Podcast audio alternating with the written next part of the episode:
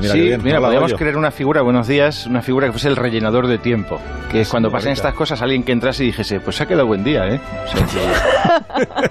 Y ayer el Barça, ¿qué tal? Sí, bueno, eso es un poco el tertuliano, te advierto. ¿eh? Es, es- Sí, es un señor o señora que tú le puedes preguntar cualquier cosa y él te hace ahí tus dos minutos de respuesta. ya he visto por la tertulia que habéis hablado de Fortnite, de, de cosas... ah, por cierto, que él le diga a Maruenda que el material más duro del universo es el adamantium. El adamantium. que está hecho el esqueleto del obezno, eh, es las uñas. No es Pedro Sánchez, es el adamante. Se ve en un combate Pedro Sánchez Lobezno a ver quién resistía más. Oye, ¿cómo va tu investigación, eh, que en realidad es zoológica, bajo la apariencia de trabajo antropológico académico de alta precisión? Y te has dejado taxonómico, pues muy bien. Y aquí te traigo una, una muestra, si me permites, si me, me ponen sintonía. A que tienes sintonía propia. Ya este sabes, te la presenté el viernes pasado. Y con locutor eh, propio. Por supuesto, Wilfredo, que ha venido conmigo. La sintonía, por favor, de... San San.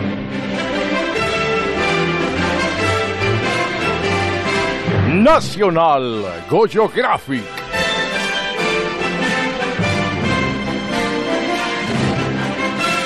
Sorprendentemente humano.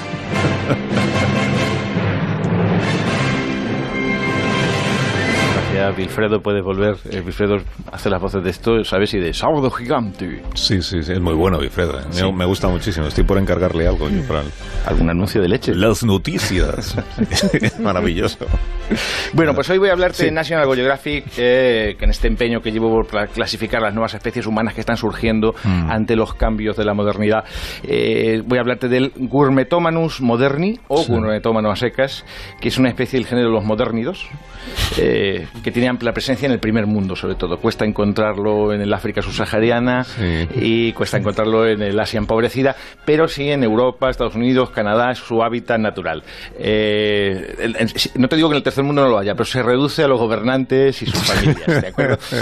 La mayor parte de los estudiosos creen que el gourmetómano apareció espontáneamente a raíz de la cansina profusión de programas de cocina en las teles, aunque algunos biólogos sostienen que en realidad desciende del antiguo Domingueros Classicus, eh, que hacía paella, al hibridarse eh, con esta, esta figura nueva de modernidad. El gourmetómano suele tener más de 30 años, se le distingue porque ha pasado ya de esa edad en la que te cuenta lo que bebió la noche antes a contarte lo que comió el día de antes. ¿De acuerdo? Ese tipo de persona que antes para salir te decía, vamos a quedar, que, que he quedado con unas- unos pibones que parecen dos modelos y ahora te dice, pásate por casa y compra unas gambas que parecen centollos. Es decir, sus estrategias eh, van, van adaptándose al cambio de edad. El, el gourmetómano disfruta con la comida como el resto de los mortales, esto está claro, pero sobre todo disfruta de contarte lo bien que ha comido a ti. Es decir, es, eh, tiene una, segunda, una digestión narrativa en la que cuando te... Un, un poco como el sexo, que es decir, que esto que es muy masculino del sexo, que más, más que disfrutarlo cuando lo haces es en el bar, al día siguiente cuando lo cuentas a los colegas, pues igual. eh, esta cosa pasa lo mismo con la, con la cocina. Por clasificarlo, por ejemplo, un gran ejemplar de una subespecie es el Gourmetomanus geográficos. Esta variante se- te describe no solo las bonanzas de la carta culinaria que ha devorado, sino lo excelso del sitio en el que lo hizo. ¿De acuerdo?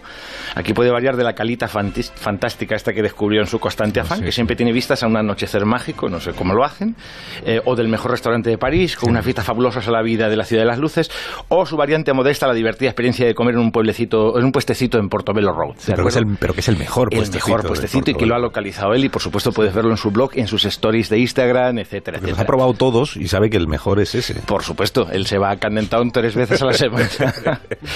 Después hay otra variante muy interesante, es el Gourmetomonos ahorratoris.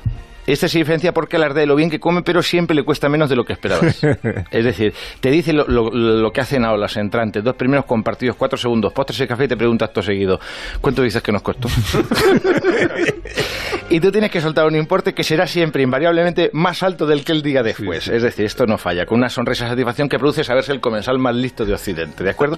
Y no puedes ir a putear y decirle una cifra ínfima porque hace como que no te ha oído y te vuelve a indicar, no, en serio, ¿cuánto dices que? ¿Eh? Entonces tiene que soltar una cifra, que es lo que quiere, ¿verdad? La cifra será eh, escaquearte, eh, pues no sé, yo lo que digo siempre es la cifra más alta para quitármelo cuanto antes para que antes se dé con la satisfacción. Es decir, pues no, fíjate esto otro. Eh, es curioso eh, la gente que sube además el gourmetómano de redes, que este es el que alardea constantemente lo que va a comer y le coloca un diminutivo. Por ejemplo, paellita.